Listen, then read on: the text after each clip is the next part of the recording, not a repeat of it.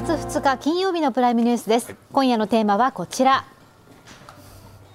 長谷博七時緊急出演。能登半島地震1ヶ月。そして小泉悠さんとホワイトハッカー。公開情報を読み解く極意です。それでは今夜のゲストをご紹介します。リモートでのご出演です。石川県の長谷博七時です。よろしくお願いいたします。どうぞよろしくお願いいたします東京大学先端科学技術研究センター准教授の小泉優さんです。よろしくお願いいたします。よろしくお願いします。日本においてホワイトハッカーの第一人者で日本ハッカー協会代表理事でデジタル庁セキュリティ戦略官の杉浦隆之さんです。よろしくお願いいたします。よろしくお願いしますではまずは石川県の長谷博知事に被災地の現状について伺います、はい、長谷さん能登半島地震の発生から1か月経過したわけなんですが被災地の現状についてはどのように受け止めていらっしゃいますか？はいちょっとあの2つのこの流れを申し上げるとですね、はい、こっちの流れはですねインフラ4点セットを早く具体的な数値を示して復旧復興するというのがあります、はい、道路上下水道、うん電気、まあ、電力ですね、はい、そして情報通信ですね、ははは。うん、このインフラ4点セットを応急復旧して、まあ、本格的な復興するのが一つです、はい、もう一つはですね、うん、人に着目しています、はい、今1月1日の段階で、うん、住民基本台帳に市町でですね、情報があった、その人たちが、今、誰がどこで何をしているかという情報の共有と、そして必要な相談支援です。このインフラという部分と、人に対する支援というのを、両方同時に進めていかなければいけないと、こういうふうに思ってます。特にそのインフラ4点セットからじゃあ伺っていくいきたいんですけれども、はいあのごめんなさい、これはもう私個人の個人的な感想でもあるんですけれども、やはりその上下水道を整えるにしても、電気をやるにしても、まあ、情報通信はまあ別のそのあのそれでもやっぱりことりあえず道路がなおあの開通しないと、復旧しないと。建築資材も復旧資材もその上下水道を工事する人たちも中に入れないまず道路が先じゃないかというふうに話を聞いていてこれまで思っているんですけどやっぱり4つは同時並行ですか、えー、まずあの道路のことについて申し上げると、はい。えー、国道もあります、うん、県道もあります、うん、市道もあります、うん、町道もあります、それから農道もあります、林道もあります、はい、そのすべてについてですね、前回申し上げたようにズタズタになっていますから、はい被災箇所の確認と、うん、そして応急復旧を進めなければいけない、うん、そして調査も含めてですね、はい、まあ、設計もして直していく事業者の皆さんにお願いする、うん、今、国に権限代行をお願いしている部分もあります。能登半島の外浦の国道249号とか、はい、えー、基幹道路である能登里山街道、うんこういったですね、うん、国にやってお願いしますという大規模なところもあれば、うん、そこから先に支援を届けるですね、うん、え指導、町道、林道、農道などですね、ここもずたずたになっているのを確認をして、一つ一つ支援を、まあ、工事をしているという段階です。その道路の復旧工事に関しては、その今、長谷さんのその把握している状況でいうと、なんて言ったらいいんですか、父として進んでいないのか、それともそのさまざまな自治体や国からの支援によって、一定程度の目処が、例えば輪島への道路とか鈴への道路っていうのは、かなり復旧の、かなり広い意味での復旧の見通しは立ってきているのか、状況はどうなんですか、はい、申し上げます。はい。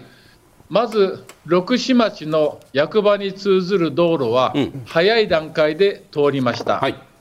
したがって必要な物資の支援もできてき、ています、はい、本当に感謝していますし、はい、またそうではない孤立集落がずいぶんと何百箇所もありました、はい、ここに当初3000人、3400人いらっしゃいました。この方々に対して必要な物資、情報等、うん、それから電気、上下水道、届けなければいけないという基盤を考えたらですね、うん、残念ながらやっぱり網の目のように張り巡らされた指導、調度、農道、林道、うん、こういったところが十分に回復するに至っていません。でこのことで、えー、物事は遅れてはいけませんので、だから自衛隊の皆さんが40キロの物資を担いで、毎日あの拠点となるところにですね、はい、水や食料や必要必要物資を今、運んでいただいているという状況でもあります。うん道路を復旧するためのその一番いい手法というかチームなんかあの国交省から特別なそのチームが派遣されていてすごい速いスピードで道路の復旧が行われているという話も聞きましたただそれが一体何チーム入っていてどのように動いているかというところまでは僕らは聞いていないんですよ。その、はい、実際の実動部隊道路復旧に向けた実動部隊はどういう状況にあるんですか？はいあ十分に、はい、これは道路に関しましてはですね、うん、国交省が全国の業界団体にも声をかけて入っていただいておりますがですね、うん。うん、さっき申し上げたように能登里山街道とか、えー、市町の役場に向かう基幹道路ですね、これはつながっています、早い段階で。しかし、住民や避難所はですね、さらに網の目のように張り巡らされた中山間地域のあちこちにございますので、そこにつなぐ道路をですね、県や市町の業者の皆さんが毎日泥だらけになって、えまあ、いわゆる道路の警戒という言い方しますけども、そこを開くために作業をしていただいています。そして、道路にはですね、道路の下には上水道も入っていれば、はい。はい下水道も入っていれば、当然、側道にはですね、電柱も立っています。でこの場電気と道路と上下水道が一体であるという、このことがですね、やはり作業を遅らせている一つの要因でもあるということです、はい、長谷さん、その道路の状況、まだ厳しいという現状の中で、富山県の方からこういった情、えー、メールが届いています。えー、長谷さん、船は危ないですか、港は使えませんか、道路が使えないというなら、県を越えてぜひ富山県を頼ってくださいと、こういった声も届いているんですが、船という手段というのは、どのように考えていらっしゃいますか？はい、当然ございますが、まず石川県の方はですね、うん、69ある、まあ、漁港、港のうちですね、58がいわゆる海底が隆起してですね、はい、えー、使うことができません。同時に、え富山県の方からも応援に入っていただいておりますし、うん、あの新田八郎富山県知事にもですね、う昨日もお会いしましたが、大変あのご支援もいただいておりますし、うん、そういった協力はもちろんできております。ただ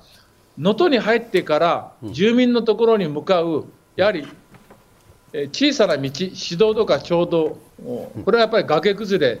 崩落などで大変なダメージを受けているということが、まあ、皆さんから見てですね、遅いのではないかというふうなご指摘になっているのかなと思っています。ありがとうございます、そして知事、先ほどあのインフラ4点セットというお話あった中の2つ目、上下水道についてなんですけれども、はい、石川県ではおよそ4万890戸でまだ断水が続いているということですよね、復旧作業が進まない一番の要因、先ほど道路とこう一緒になっているという話もありましたけれども、一番の要因はどこにありますか？はい、まずあの石川県が手取川ダムから七尾まで、はい、えー、水を懸水として送ってございます。はいはい、その手前の長野戸町から七尾に至るところの懸水の配管がズタズタになっていました、はい。うん、これはちょっと遅れました、しかし先日、えー、1月の30日ほどにはつながりましてですね、つ、う、な、ん、がっただけではいけないので、水を通して漏水箇所を今修復をしています。はい。そそしてあの七尾から奥能登のど、うん、水の門環境というのはですね、うん、浄水場があってですね、うん、で送水管、排水管で各ご家庭に流しています。はい、あるいは、まあ、中山間地域では、うん、井戸の水を使っているところもございます。でこの管理はですね、市や町、また民間のですね、民間というか、地域で管理をしているものもございますので、こうしたあの水、上下水道、特に下水道も含めてですね、これが一体的に情報が共有されているわけではありませんでした。しかしそれは今後、復旧に向けて情報を共有して一体的でやりましょうよと。例えば水環境について言えばですね、農業集落排水もあります、漁村にも集落排水があります、簡易水道もあります、またあの環境省の合併浄化層等もあります、でこういったことの情報を共有して、水は飲む水も必要ならば、洗濯とかお手洗いとかの出す方も必要なので、これ一体的でやりましょうと、それは当然、道路の下に配管されています、それが随分とやっぱり過疎地域で老朽化していたということもありますので、こうやって穴を掘って一つ一つ点検をしてやっていると。でこの小池百合子さんからもご連絡いただきましたが、はい、東京都をはじめ、全国の水道局関係に入っていただいて、うん、徹底してこうした一つ一つ水が漏れたところを確認して修復していただくという作業を進めているということです。長谷さん、そんな話聞いてると、なんかこう気の遠くなるような話なんですけれども、それは要するに水源のところからか、いわゆる川下というか、本当のその使うところ、住宅のところに至るまで、どこで漏水してるかわからないんで、手探りで探していくという話に聞こえます、そういう理解でよろしいですか？手探りではなくて、ですね、はい、きちんとスコープなどを通してですね、はいはいはい、水を通した上で漏れてるところを確認して、うん、そこを一つ一つ道路の下、穴を掘ってですね、はい、で上水道と下水道、排水はですね、はい、やっぱり2つありますから、うんうんうん、どっちがどこで損傷しているか、確認をして、そこをですね直す、うん、その上で上水道の場合には、水質検査をしてからお使いいただけるようにすると、この膨大な作業をですね、うん、えー、あのやっていただいているということであります。長谷さん、今度、避難の、避難されている人々の人数の話、ちょっと伺います。えー、我々伺っている限りにおいては、避難者総数1万4420人、二次避難者数、つまり、まあ、地域の避難所ではなくて、より安全な、まあ、インフラが等々が整っている、例えば金沢市とか、まあ、金沢よりも遠いところのとところにある二次避難所まで移動された、避難された方が5178人と、この状況でありますけれども、二次避難者、前回ご出演いただいたときにも、二次避難者になかなかこう、お願いしても動く人が少ないんだというあのお話ありました、その後、状況はどうなってますか？はいまあ、さまざまな事情がありますので、はい、しかし、まず二次避難者の方にはですね、うん、当分、今のお住まいのところにいても、うん、道路や、ましては上下水道、はい、水がいかなければお手洗いもお風呂にも入れないし、洗濯もできないということで、え納得していただいて、移っていただいています。で、はい、この1万4000というですね、避難所の人数ですが、これ、減ってきているのはありがたいんですが、はい、実はですね、車中泊をしている方、自宅の納屋にいる方、ビニールハウスにいらっしゃる方、こういった方々も、いわゆる自主避難者、自宅待機者として相当数いらっしゃると。でやっぱりでも必要な食事をするときには避難所に来て食事を、まあ、いただいているという方もおられましてですね、うん、我々行政という立場からすれば、特に市町の首長の皆さんは、自宅避難者、車中泊をしている人、こういった方々の数も把握して必要な支援物資を調達をして届けなければいけない。また、市町の皆さんからすれば、発災したのが1月1日でしたよね。はい。はい、実はその頃奥能登福町では、実は通常の4割増しの人口がいました、帰省客です、はいはいはい、帰省客とともにですね、お父さん、お母さん、家族、命を守るために、今、とりあえずうちに来てと言って、うん、金沢とか東京とか名古屋とかに、親戚のお宅に行ってらっしゃる方もおられます。うん、しかし、もうこれで1ヶ月も経ちました、うん、今後の生活どうするんだろうということになったときに、誰が今どこにいて、どういう支援を必要としているかというニーズを把握して、その把握したニーズに選択肢を示しをして提供していく、提供していく最たるものが仮設住宅だというふうに認識しています。仮設住宅、昨日一昨日？18戸、まあ、とりあえずまだこれからですよね、輪島も4000人希望しているところにまだ18戸というお話をこの間伺ったばかりです。これは長谷さんは希望している方には全員に届けるという前提でいくとした場合に仮設住宅必要な量が全部整うのはいつ頃かっていう時期的な目処はもう持ってるんですか、はい、まず原則申し申し上げるとですね、はい、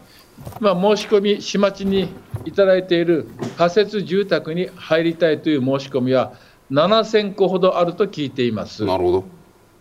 ベストはその7000戸をお住まいの市町の中でご用意してあげることが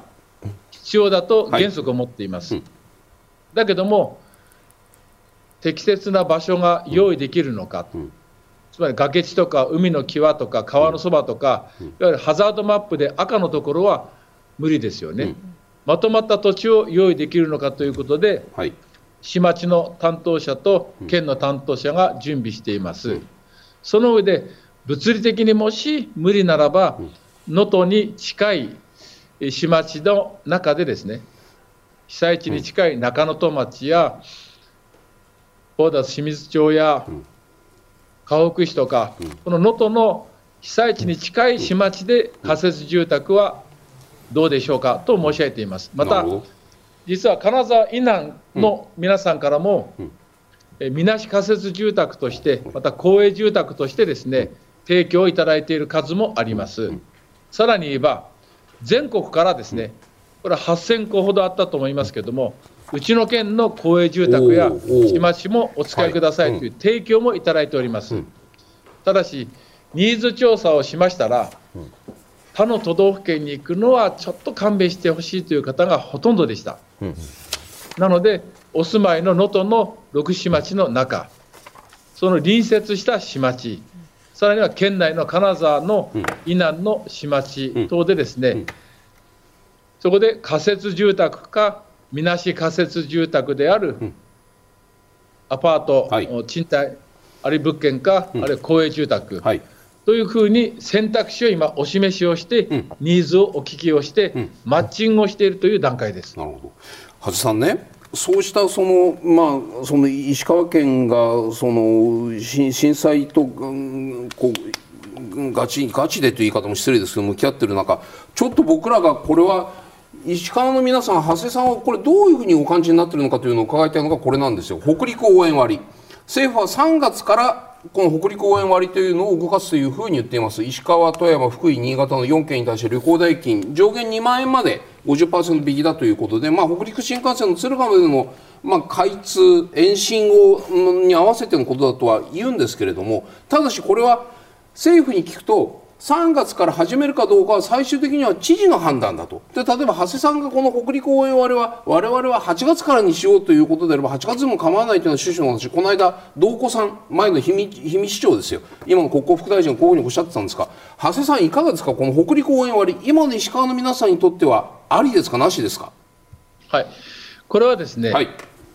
時期を見て最終判断をいたしますが、うん、私はこうした旅行割も使ってですね、うんうん石川県の経済を回してほしいと思っています。つまり金沢以南、はい、今度新しく駅のできる小松駅、加賀温泉駅、はい。はい、温泉街も通常の営業は可能なんです。なるほど。こういったところにむしろ来ていただいて、うん、消費もしていただいて、うん、お金も落としていただいて、それが能登の皆さんを助けることにもつながります。うんこのことは隣県である富山や福井や、また新潟や長野の皆さんにとってもですね、うん、こうした北陸応援割ということで、うん、経済が潤うことは、うん、人が循環し、お金も循環し、そして税収も上がる、そのことが能登を助けることにもつながりますというのが、一つの考え方としてありますし、はい、また県民の皆さんにもですね、例えば食事のね、はい、食事の県民割とかあったじゃないですか。ありましたありました。そういった経済を動かすことについてはご,、ご協力くださいということもお願いしております。具体的にじゃあ石川県としては金沢以南でのこの北陸応援割を適用かつあの受け入れるというような発表はまだこれからですか？はい、準備はしておりますが、はい、やはりそれにはそのタイミングというものがあるということで、ねうん、はい、わかりましたで最後、すみません、メールがあるんですけど、その前にね、長谷さん、これ、一応、BS で全国に波を落としてるんですけども、日本全国の皆さんに対して、今おっしゃりたいことあれば、一言どうぞ。はい、本当にまずお礼申し上げたいと思っています。うん、たくさんのご支援、お見舞い、また義援金を賜りました。うん、また全国の自衛隊、消防、警察をはじめ、え危険な任務に挑んでいただいております。また全国の自治体の職員にも応援をいただいております。専門ボランティアの方にも来ていただいております。でまあ、来れない方もおられますが、その熱い思い、なんとか石川県、なんとか能登の皆さんに頑張ってほしい、うん、その思いは本当にひしひしと伝わっておりますので、うん、改めて御礼申し上げたいと思います。本当にありがとうございます。すみません、もう一点はですね、はい、やっぱり犠牲となられた方、うん、今、240名ほどになりましたが、この方々の無念な最後だったと思いますが、この方々にも家族やお友達や親戚おられます。この方々の思い出がですね、ずっと生き続けていくように、この思いを石川県の将来に、この方々のことを忘れてはいけないと、そのためにも我々は今、頑張らなければいけないと、そういった思いも全国の皆さんに分かっていただきたいと思ってます。はい、はい、すみません、一枚だけメール、はい、はい、私の声が、えー、届いています。こんな声です。大阪府の方から、長谷知事にお尋ねします。大阪万博の影響がありますか？という、いかがでしょうか？はい、あの大阪万博、ぜひやっていただきたいと思っています。それも身の丈に合った形でやっていただきたいと思いますし、これはあの万博というのは世界に我が国のやっぱり技術力をオープンにする大事な場でもありますし、今後の我が国の経済成長にも必要です。したがって身の丈に合った形でやる中でその時に石川県や能登のことも発表できる場をぜひ提供していただきたいと思います。はい。長谷知事のご出演本日ここまでとなりますどうもありがとうございましたえっと本当にありがとうございましたよろしくお願いいたしますここからはロシアによるウクライナ侵攻で注目を集める情報収集分析の手法オシントについて伺います。その前に今日のゲスト杉浦さんの経歴を簡単にご紹介させていただきます。こちらです。1975年愛知県生まれです。2000年に東京理科大学中退後情報漏洩対策や調査を行うネットエージェント社を創業。2004年にファイル共有リストユニウィニーの暗号解読に世界に先駆け成功。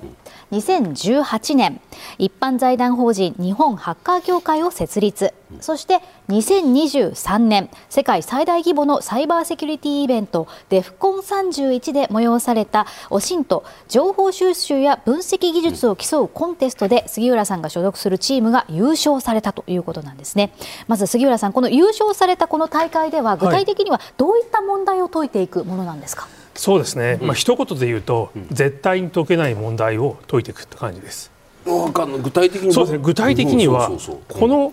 人、えー、の、えー、メールアドレス当ててくださいとかそこのパスワードを教えてくださいとか絶対分かんないやつなんですね。そういうものを、うん、えー、インターネットの公開されている情報から見つけてきてくれというものですね。でできるんですか？できる人も当然あります。やり方はありますが、はあ、一筋縄ではいかない問題ばかりですね。でそんなのだってそのた例えば僕のあの携帯番号とかそのパスワードとかってやってくださいっつってポンとやったらそのノウハウが広がったらリスク高いですよね。まあそうですね、うん、ただ当然そういうのっていうのは一定割合、はい、まあもう当然公開されているものとなってますので、はい、まあのでも公開されている人が知らないままっていうのはたくさんあります。なるほど。はい、なるほど。あ、そうか。じゃあそのど僕のパスワードを割り出すんじゃなくて僕のパスワードがどっかにあるからそれを引っ張り出す探し出すのがこの競争の問題。まあそうですね。まあそれがまあ一部ですね。はい。まあ当然それ以外にもホームページに隠されていた内容とか、削除された内容を見つけてこいというのもあったりしますね。うん、うん。これはチーム戦なんですか？それとも杉浦さんお一人でこう戦っていくもの、はい、これはねチーム戦です、はい、4名のチームで我々はまあ参加してやっております、うん、これ人数多い方がいいんですか？要するに知恵がたくさんあった方がいいのか4人ぐらいが一番こうなんていうかうまく動く人数なのかまあこれはね当然あのある程度できる人がたくさんいれば、はい、まあ半分は根性であるようなものですので根性。そうですね。おしんとに根性という言葉が出てくるんですね。そうですね。諦めたら当然もう見つからないんですけど、はい、絶対に答えがあるから問題になっているので、はい、見つけてこいという形なんですね。杉浦さんはこの技術っていうのはいつ頃からこう習得し始めて、うん、歴は何年ぐらいなんですか？そうですね。実際にあのこういう技術っていうのは、はい、まあ、インターネット始まった当時、まあ、あの95年ぐらいから私インターネット使ってますので、まあ、その頃からやっていた内容ではあります。まあ、です20年20年えっとね、えー、まあ95年ぐらいですね。はい、1995年、はい、まあですからもう20年、まあ30年。ですね。すね。はい、近くになっております。はあ。これ例えば誰かのねパスワード、インターネットパスワードを探し出せっていうのは時間を制限時間ってどのくらいで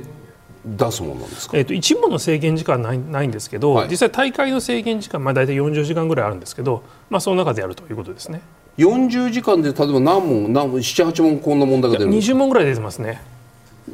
それはパスワードを探せとかなんかホームページから探してこいとか。写真をポンと見せてこれはどこだか割りあ探せとかそんなそういうそういうのもあるそうですね。写真を出すのもありますね。で最近はね写真はみんなね簡単すぎて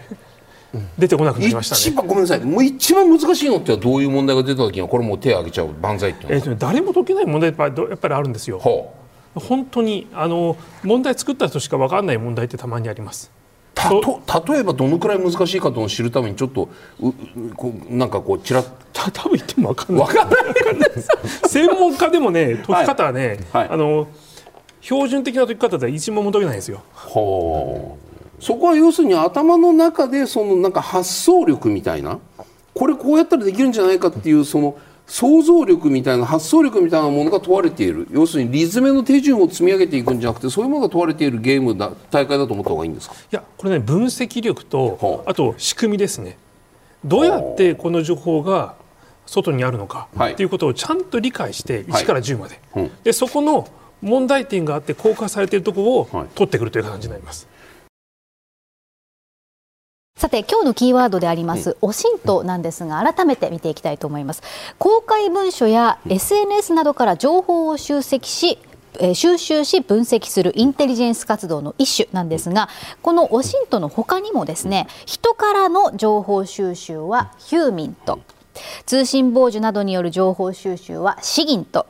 衛星画像などによる情報収集はイミント、そして大気中の科学的変化などの分析によるマシントなどがあります。杉浦さんこのオシントっていうのはいつ頃からどのように始まってなぜ今注目を集めるようになってるんでしょうか、はい、まあ、オシント自体は、まあ、あのテレビとか新聞が出てきた頃から当然やられてた内容なんですが、えー、まあ、このインターネットが普及して、まあ、2000年代誰でも使うようになったところから情報の発信量っていうのが急激に増えたんですね、誰でも情報を発信できるので、まあ、そこを情報爆発と呼んでますけど、この2000年以降、えー一般的に使ってかなり有用な情報が取れるようになっております、うん、それごめんなさい。例えばね僕なんか記者の初めの頃って新聞の切り抜きってやりましたよ、はい、新聞の切り抜きを自分で集めて何かの時にああの政治と金って言ったらこのファイルとかってこれはオシントって言っていいんですか？そうですね。それを非常にクラシカルな。はいそうです、これがだからその情報源が新聞からネットになると情報量がどんと増えてスピード感も増してそれに対応してその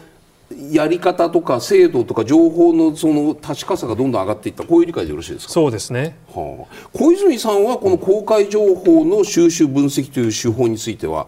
ご自身のそのご経験いつ頃からこういうのを気が付いたりやってたなって何かありますか？そうですね。あの気が付いたらっていうのは確かにあの言い得てみようだなと思うんですけど、はいはい、私の場合ロシアやってるわけですよね、うんうん、でましてロシアの軍事なわけじゃないですか、はいはいはい、ですからこう知りたいことが全部どっかに体系的にまとまってるってことはまずないんですよ。はあで別にでも私スパイではないので機密情報を盗んでくることができないとすると、はいはい、あの断片的にあるいろんな情報を集めてきて、こんなことじゃないかなっていうことを多分どこの国のロシア軍事研究者あるいは北朝鮮軍事研究者、中国軍事研究者も、みんなやってると思うんですよね。だからそのオシントって特別な手法という意識はないんですが、まあ、オシント的なことはやってるという人は多いと思いますし、あの今そのおっしゃった新聞の切り抜きですよね、はい、やっぱり私はこれがいまだにあの基本じゃないかと思いますね。あのまあ、それを切り抜く方法がデジタルになったりとかするかもしれませんけども、うん、あのひたすら新聞を読んでいくと。うん、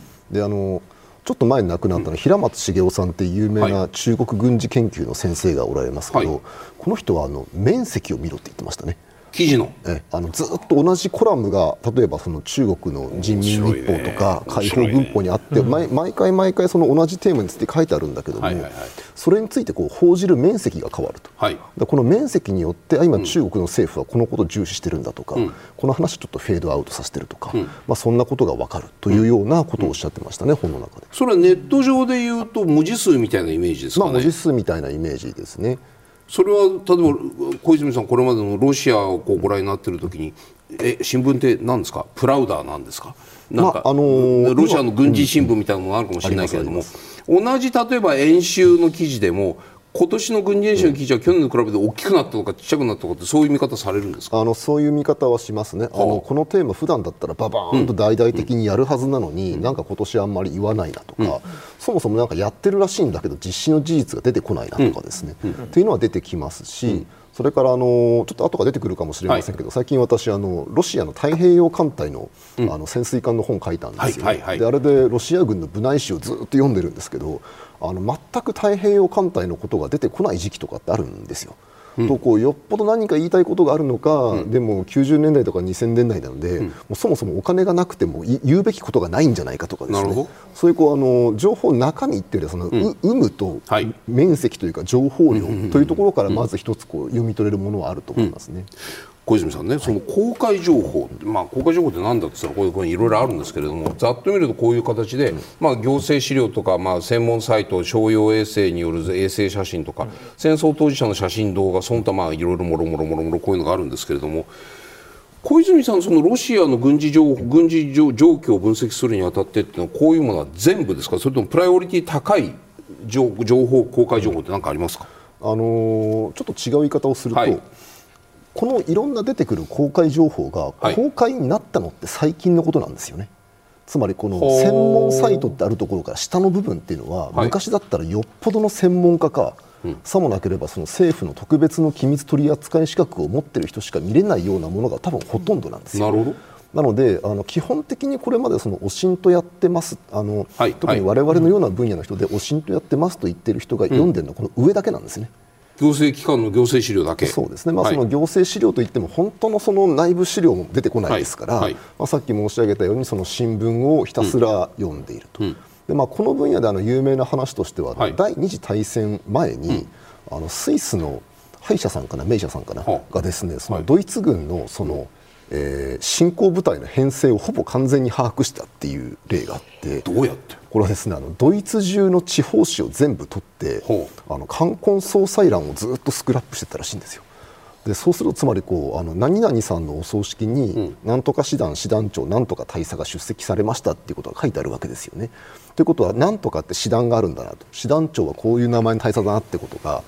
こうこう人間の情に関わる部分は隠しきれないんですよね。なるほどであれこれロシア軍もやっぱり同じで、うん、あのやっぱ人が亡くなった時、うん何かこう記念日があった場合、はい、あのその他おめでたいことがあった場合っていうのはやっぱりこう赤い星みたいなロシア軍の新聞に載るわけですよね。でそういうのを丹念に見ていくだけで、うん、あ知らなかったけどどうもこんなことらしいぞっていうことが分かって、それを積み重ねていくとこう、まあ、レイヤーを重ねて重ねて重ねて、全部通して見てみるとなんとなくこんな感じじゃないかなと。で見えない部分は依然として多いんですけど、はい、まあ、つまりこうこうなっていて、この辺が見えないとしても、まあ、おそらくこんなふうにつながってるんだろうっていうような推測がつくようになる。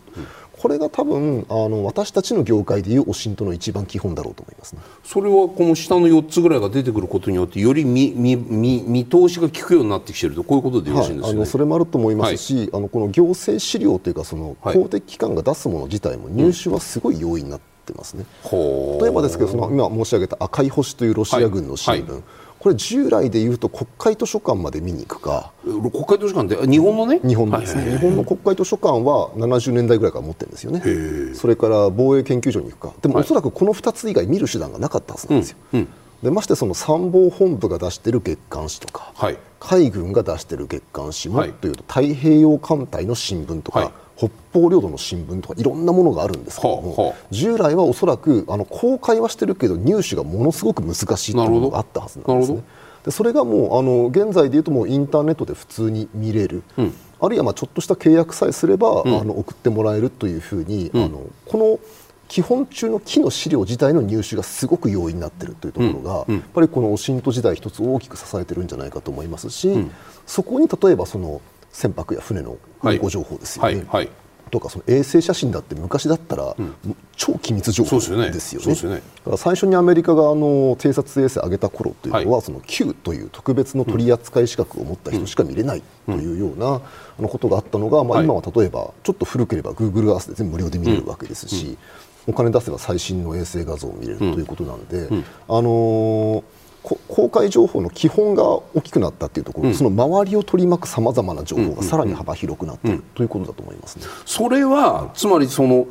それだけいろんな情報が飛び交うようになったということは情報を見られる側こう小泉さんの向き合いだったら例えばロシアの軍軍軍事組織で結構ですよ。そちらの方はロシアの軍事組織側は我々は見られやすくなっているぞという防御意識とか防御反応というのは前より強くなってるとお感じになりますか？あのあると思いますね。例えばそのモルスコイス・ボルニクという海軍の雑誌が、はい、あのあるんですけども、はい、これは以前はですね、うん、あの太平洋艦隊のなんとかって源船がパトロールに行って帰ってきましたって載せてたんですよ、うん、でもこれはやはり戦争始まってから載せなくなりましたし、まあ、あのいずれにしてもあの外国の例えばロシアの海軍で言えば、うんうん、アメリカの海軍や海上自衛隊がそのモルスコイス・ボルニク読んでるって知ってるわけですよね、だからもともとある程度コントロールはしてたんですけども、それがこう一般の目にも広く触れるようになるということは、まあ、多分意識していることは、まあ、間違いないだろうと思います。ここまで今注目の情報解析の手法、オシントについて伺ってきました。はい、ではここからはですね、実際にこのオシントのやり方を例題を使って杉浦さんに解説をしていただきたいと思います。まずはこちらの画像をご覧いただけますでしょうか。はい、こちら4つのラーメンの写真があるわけなんですが、反町さんこれどこのお店のものかっていうのそれぞれわかりますか？僕はね、そうですね。ちょちょちょちょちょラーメンちょっと私からやす。これ左上の写真ってあれ？左上？どここれですね。この海が大きい左上？これこれはね僕は横浜なんでわかるんですけどこれ家系のラーメンですよ、はいうん、吉村屋さんの系列のラーメンなんでそうするとこのお店のどこかっていうんだったら家系のラーメンを探してそう似たようなものを作っているっていうことを一軒一軒潰していく？一軒一軒潰す。足で稼ぐってやつですね。いきなり違うんですよ。バカにされてる、はい、実はですねこちら簡単に調べる方法があるんですね、はい、このようにしてカーソルを動かして画像を選択しまして、うん、でこのようにインターネット上にある同じラーメンと見られる画像が候補として上がってくるという、こういう作業をしていくんですね、うん、このようにじゃあこの右上の今回これを探したいと思うんですが、はい、これにカーソルを合わせますと、うんこの画面の右側にだだーっと同じラーメンと見られる画像がこうバーッと上がってくるんですよね。で今回このお店の名前出せないんですが、うん、この中から探すことで同じ一杯を特定できるこういう作業になるわけなんですよね。うんうん、どうですか反町さん？これはワシントンのうちに入るんですか？まあ当然入ります。オープンソースからそのお店を割り出すというこの作業。これでも実際、はい、じゃあ長野さんが何やってるかって言ったらその、えーと、そのウェブにおけるそのあそこにこうなんていうの？依存依存とは言わない。その能力を使ってね、ええ、やっていくっていう。さっきのオシントのその世界大会っていうのはみんながこう知恵を集めてはいどうぞ。はい、これはまあ一瞬でできちゃうやつなんですけど、はい。はい、まあ、ここから何が読むというか、まあ、この写真が出てきたんですけど、うん、最初の写真がどういう状況で提供されたかっていうところによって、うん、その人がいつ、えー、どこの店の、まあ、支店もあったら支店も分かるんですけど、はい、えー、に行ったということが重要かと思います。そうしますとその人が経路であったりとか分かってくると、はい、でラーメンも種類もい。っぱいありますんで、はい、えーと、その見てるラーメンたくさん出てくるのであれば、うん、こういう系統のラーメン屋さんに行きたいんだっていうのがあると、うん、でそこから、うん、もしその人に会いたいのであればそのラ、その系統のラーメン屋さんに待ってればいいということが分かったりします。そっかラーメン単体じゃなくて、この人がたと例えば小泉さんが家系が好きだっていうことがもし分かっていたらじゃあその店家の近くのところで貼ってると出てくるぞっていうそうですね。そういう使い方をするんですか、はい、まあ、ラーメンだったら近くでいいんですけど、はい、公園でこ取ったら多分どこに住んでるか分かっちゃいますよ。はい、うん、ほう、えーなるほどね。小泉さんもこういった探し方というか、はい、あの浸透の仕方っていうのはよくされるんですか？そうですね。あの、うん、画像検索はまあ、はい、あのなんだかよくわかんないものに関してはやってみるということはありますよね。うん、例えばそのこう人間がいっぱいずらっと並んでて、なんかこの人誰なんだろうみたいな時に、うん、あの画像検索すると、あこれはなんとか時間ですみたいのが、普通にこんなふうに出てくるとかですね。なるほど。いうことはありますよね。ほう。それオープンここそれ結局そのこのサイトの能力を使いながらオープンソースサイトがたくさん持っているオープンソースに一気にアクセスしてで類似のものを出すことによってそこから自分のこう絞り込みの最初の段階ぐーっとした荒々の絞り込みを一気にそこで済ませてしまうというここの部分が重要だということになるわけですね。うんそうですね、まああの、はい、言い方を変えると要するにおしんとって手段に過ぎないので、あなるほど。あのこれが仮にパズルだったら簡単すぎて面白くないのかもしれませんけども知りたいことを知るっていう意味では簡単な方がいいに決まってるんですよね。まあ、従来だったら例えばそういうのを、あの裏切りのサーカスっていうスパイの映画ありますよね。あのジョン・ルカンレがあの原作のあるんですけども裏切りのサーカスも、あのこうイギリスの情報機関の、まあ、分析官が、本当に一瞬だけこう映像ソ連の公開映像の中に映ってるほんの一瞬のあこの人がこんなところにいるっていうところから謎が解けていくシーンがあるんです昔だったらそうやってもう何千人と分析官を雇って、はいはい、ソ連の出してくる映像全部見ろって言ってやったんでしょうけど、うん。うん、まあ、今その分析官の代わりを機械がやってくれてるということなんで、うん、まあ、これができるんならそれに越したことはないと私は思います、ね、では反町さん、続いて第2問こちらも見ていきたいと思います、このイラストをご覧いただいてこの9コマのイラストなんですが、これ撮影場所を特定したいと思います、特定するためにどこに注目しますか？反町さんだったらこの9分割されたパネルから選んでいただけますか？右の中南のタワー、まあ、これがだからあの何タワーなんだかっていうところとか、その見える場所のこう見える風景ビルとの向き合いから角度が出てきてみたいな場所を割り出していくっていう、ビルあのこのタワーがじゃあ肝なんじゃないか。杉浦さん正解はいかがでしょう、はい。まあ、これ全部ですね。全部、はい、はい、全部が対象になってきます、はい、まあ、当然そこのタワーもありますけど、うん、えーとエアコンが映ってれば、はい、エアコンの型番によって年式が分かるので、はい、その建物がいつ頃があるのかっていうのが分かってきます。なるほど。あと壁紙映ってるじゃないですか。はい。え壁紙は賃貸の賃貸の場合と分譲の場合でグレードが違うので、はい、その人が住んでるのが賃貸か、えー、分譲の物件なのかも分かります。であとはフィギュアとか本とかが分かってくれば、はい、その人の、はい、まあ、趣味だったりとか、うん、どういう考えを持っているかというのがその本に表れてきたんです。うんあとは、まあ、あのサボテン植物ですね、この、はい、えー、多肉植物ですけど、はい、こういうのも、うん、えー、写真を撮ってれば、うん、他のところであのマッチしたりとかいうところがあります、うん、植物はやっぱり同じもので一つもないのでなるほど、はい、あとは窓枠とかですね、はい、これもあの、えー、これアルミサアルミサチですけど、うん、えーと、どこの、えー、メーカーのどこの型番っていうのも、えー、ちゃんとした画像であれば分かります。うんこれ結局僕がさっき言ったこのタワーの話は一回も出てこないんだけど タワーは証拠にならない？あタワー一番証拠になりますけどタワーよりもこの下の方ですね。下の方の街並みのが重要です。特にこれ、まあ、スカイツリーを模していると思いますけど、はいはいはい、えー、その角度が分かるのは、はい、えー、その下の街並みの方なんですよ。なるほど。それによってタワーはどこから見たか。で、はい、そのタワーとと街並みによって距離が分かってくる。でさらにその住んでる階までこれで分かってきますね。え？階が何何階に住んでるかが分かってあこの部屋の？そうそうそうです。で場合によってはこの部屋の番号まで分かったりします。角度によって。そうですねなるほどね、うん、あとまあ見えてなくて空の様子によって、はい、えーとまあ、時期であったりとか、うん、えー、うん。場合によっては何月何日の何時から何時頃かってっていうところも分かったりすることもあります。あ光のこう角度、そうですね、太陽の位置とそう太陽の位置でやって鍵ができ方が変わってくるので、はい、それで分かったりしますね、そこまで言われちゃうとやっぱりさっきのそのコンテストの時にね、ええ、写真は簡単だっていうのがすごく分かるんですけど、え、やっぱり写真っていうのはその情報が多すぎて割り出すのは簡単だってこういう理解でいいんですか、まあ、もちろんそういうのもあります、はい、ただ情報が全くない写真なんかもありますね。え？情報がまとまってなんか映ってるじゃないですか、まあ、映ってても、何も特定できないっていうのもあります。あそうなんですそうです。やはり特定できるものだから特定できるんですね。ほう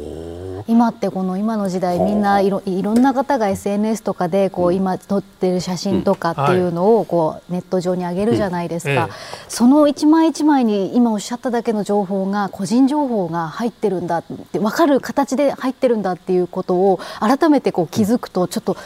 怖いなっていう気も率直にしてしまうところが今ありました、ええ。うん、まあ、ですので自分の部屋から撮らない方がいいですね。うん、なるほどね、ええ、なるほどね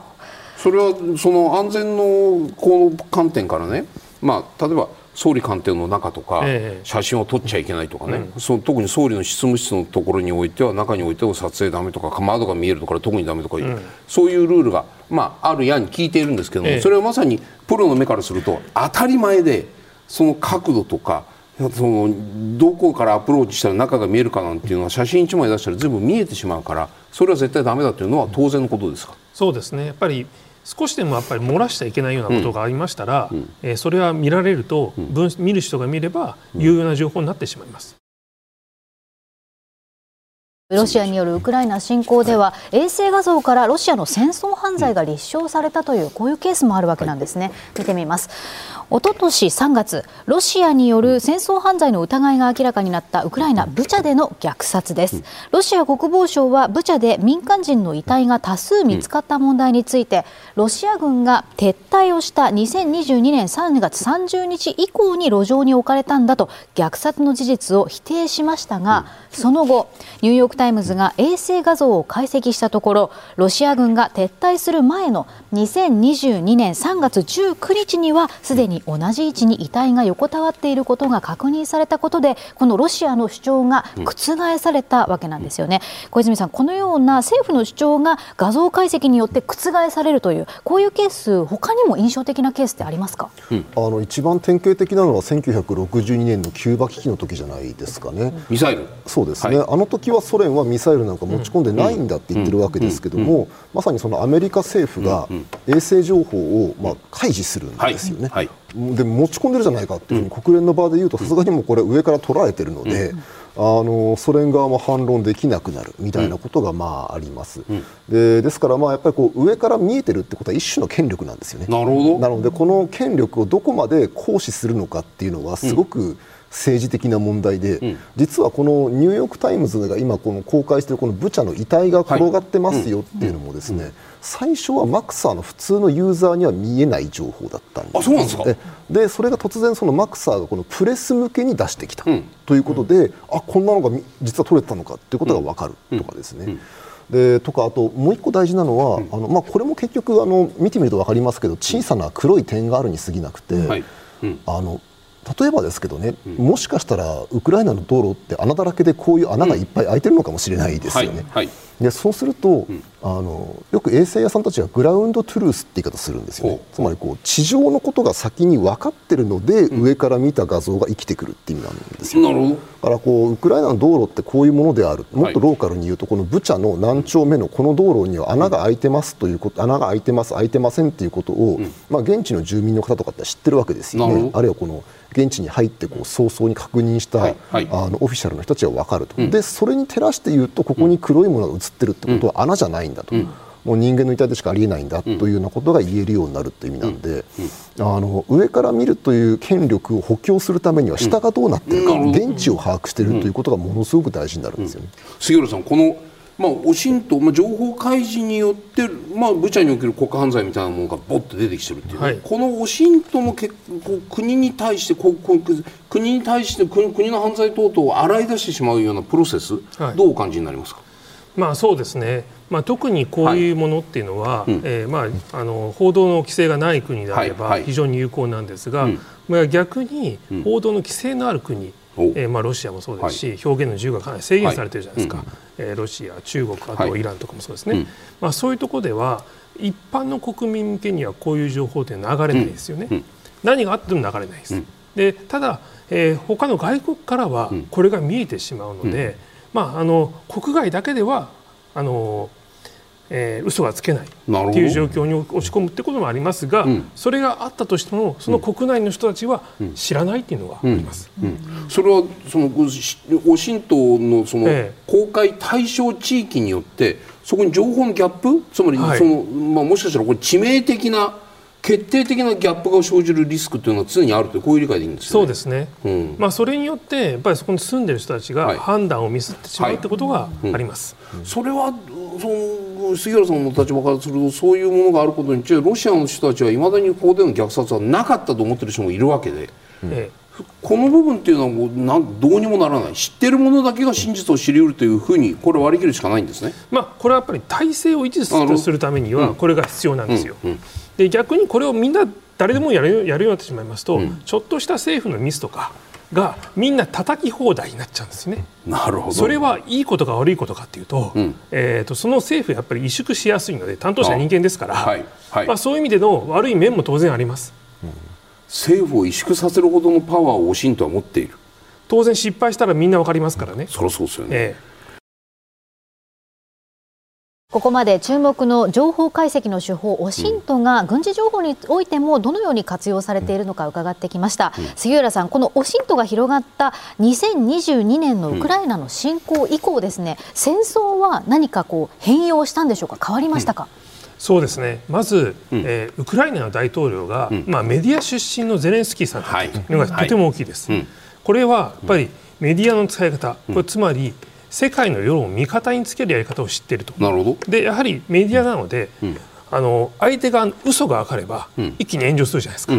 それを捕まえてやることによって変わりました。なるほど。さらに、ソーシャルネットワークがやっぱり、はい。増えているのではい、でまあ、現地で偽情報をロシア軍に対して流したりとか、いうことをやって、誤った撤退をさせたりとかいうのがあったじゃないですか、はいはいはい、まあ、そういうことによってやっぱりオシントの力、うん、えー、逆にオシントを逆に利用されて、うん、えー、判断を間違えるっていうこともやられるようになってきたっていうのが、うん、あの新しい戦争の仕方だと思ってます。で結果的にもその一方でその権威主義国家、はい、中国とかロシアとかにしてみたらですよ、はい、国内においてそのネットの自由 SNS の情報発信の自由を認めることに対しての警戒心というのはまたダーンと高くなっている印象、ここはどうですか？そうですね。かなり高くなったはずですね、はい。うん、まあ、それによって戦況が変わってしまう、うんはい、逆に失敗したところのジョージアとか、侵攻されてしまったじゃないですか、はいはいはい、あの頃何もできないし、知ってる日本人もなかなかいなかったじゃないですか。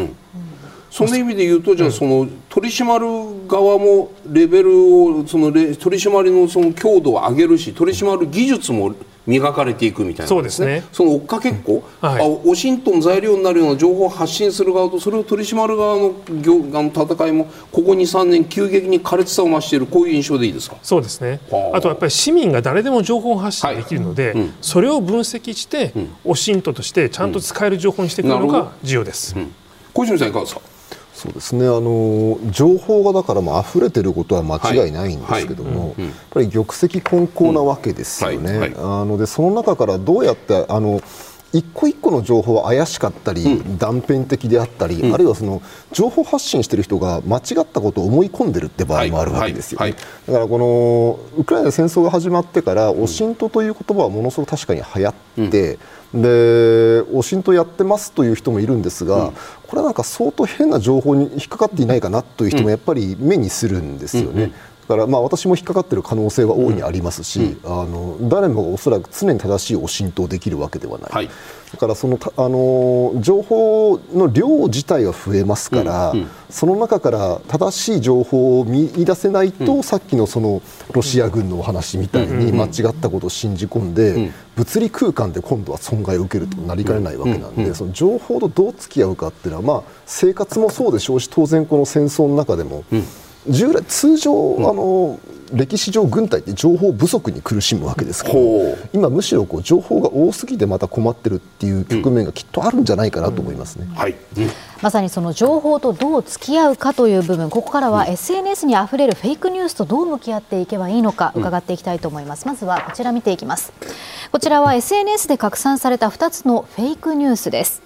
能登、半島地震発生直後に投稿されたフェイクニュースではもともとある映像を関連付けるというこの流用型でした、うん、で一方でイスラム組織ハマスが投稿したフェイクニュースでは映像自体に手を加えるという改ざん型でした、うん、また全く新たな映像を作り出すという架空型というものもある、あります。杉浦さんフェイクニュースが拡散されてしまうこの現状どうご覧になりますか？まあそうですね。情報発信は、えー自分が取った情報じゃなくても発信できるようになってますから、まあ、それがえー、見た人に受け入れられるか受け入れられないかここだけなんですよ。うん、で見た人が受け入れられたら他の人にも知らせてしまうので、うん、一気に拡散してしまう、うん、つまり情報が正しいかどうかなんてあまり関係ないんですね、特にソーシャルネットワークの世界では。はい、はい。はい、そうなるとねじゃ例えば今日のこのオシントっていうとオープンソースインテリジェンス、はい、オープンソースをもとに現状はどうなっているのかというのを分析して掘り下げるこの、まあ、手法だとした時に、はい全部が本当の情報だったらいいですよ、ええ、嘘情報を掴んでしまって掴まされてそれをもとに分析するリスクというのは常にありますよね。そうですね。オープンじゃあ、オシントをやる側にしてみたらですよ、もうそれは先ほどのコンテストもそうかもしれないけれども、はい、こののってこのオープン情報というのは本当かどうかはっきり言ってしまう。新聞の記事すら嘘の可能性、まあ、少なくとも誤報の可能性があるわけじゃないですか、うんはい、そこの見極めはどうされるんですか、まあ、そうですね。当然あの、えー、発信者であったりとか、はい、そのバックグラウンド、はい、まあ、場合によっては政府のあの、うん、えー、ロボットが勝手に発信しているような情報なんかもあります。は、はい。そういうものによってやっぱり誤った情報とか、はい、あとは、えー、その情報の周りにいる人たちはその情報しか見ないようになってしまうこともありますので、うん、エコーチェンバーと言いますけど、はい。はい、えー、まあ、そういう状況に陥らないように、うん、できる限りバイアスを、うん、えー、なくすなくす形で、うん、えー、判断して、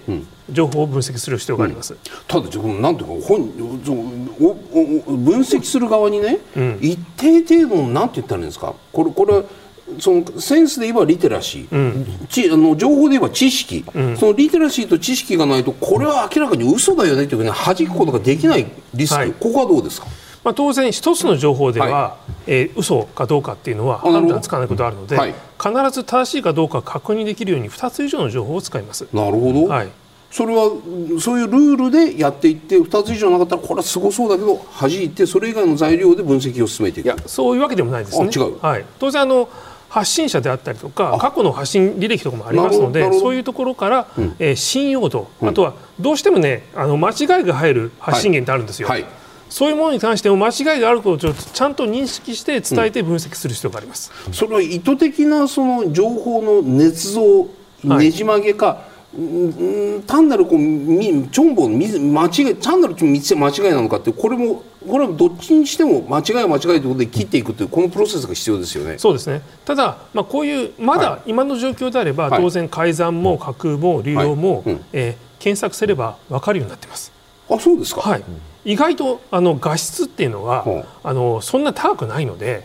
オリジナルから加工すれば何か違いが出てきます。なるほど。それを見つける技術も当然あります。あの例えば今の時代って本当に一般の人誰でもが発信者になれてしまう時代ってさっきお話あって確かにと思うんですけれども、例えばそのフェイクニュースを誰でもが拡散してしまう側になってしまうリスクがあるわけじゃないですか。でしかもやはりその写真が情報が衝撃的であればあるほどわっとびっくりして拡散したくなる気持ちがこう湧いてしまう、はい、そういうところって人としてあると思うんですけれども、ええ、そこをなんとかやはり間違ったフェイクニュースを拡散してしまわないために、一般の人はどういうことを気をつけたらいいというふうに思われますか、うん、そうですね。基本的に全部の情報は正しいと思わないことが重要ですね、うん、はい、誰が発信したとしてもそれが正しいかどうか分かりません、うん、例えばあの本当に専門家の方が正しいと言ったとしても当然間違っていることもありますし、えー、メディアの方々もその専門家ではないので、はい、えー、間違って理解して伝えてしまうこともあります。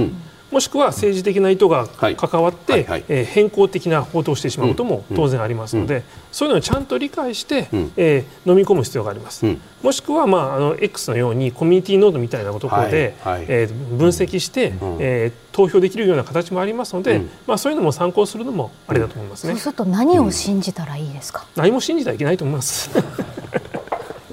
小泉さんは小泉さん小泉さんオープンソースに向けた向き合い方どういうルールなんですか？いやあの私も基本的に同じだと思いますよ、はあ、あの例えばその私特に軍隊やってますから、はい、どこから出してくる情報も全部大本営発表に決まってるわけですよ。なるほど。であの、はい、そこでやっぱ大事なのが、はい、あの歴史の教育を受けた人たちって必ず資料批判という考え方を叩き込まれるんですよね。まあ、ちょっと私はその歴史の専攻じゃなかったですけど、うん、歴史やった人たちって必ずそれ言うんですよ。うん、例えばじゃあその政治家の日記が出てきました、うん、こんなこと書いてありました、ここまでファクトなんですよ、だけどそう書いてあったからこれが真実なんだってところまでは相当距離が実はある。これが資料批判の精神で、例えばですから中曽根首相はもともと死後自分の日記が見られるということを相当意識してつけてたというふうに言われますのでやっぱり政治家の言うこともまた軍隊の言うことも同じで、そう言ってるっていうこととそれが本当かどうかってことは同じじゃないわけです、ね、なるほど。でそうすると今その杉浦さんおっしゃったように、はい、いくつかの情報を突き合わせてみなければいけないし、うんうん、あの種類の違う情報を突き合わせてみるってことがまた必要になると思うんですよ。うん。でまあ、それが種類の違う情報が入手できない場合もありますが、うん、まあ、私の場合なんかで言えば例えばその衛星情報というような、うん、あの例えばその文字で書かれた情報と衛星情報と突き合わせてみると、うん、ある程度そこのいやどうもそうらしいなとか、これは明らかに嘘くさいぞっていう話であるとか、それからあのもう一個はあのまあ、一種の人文知といいますかね、はい、あのさっき言ったそのグラウンドトゥルースですね、はい、あのそこはそもそもその社会とか、うん、その組織とか、うん、そこはそもそもどういうふうになってるのかってことを知らないと入ってきた情報を変なふうに分析しちゃう。あのこれは有名な話なんですけど、うん、そのペンタゴンの中庭っ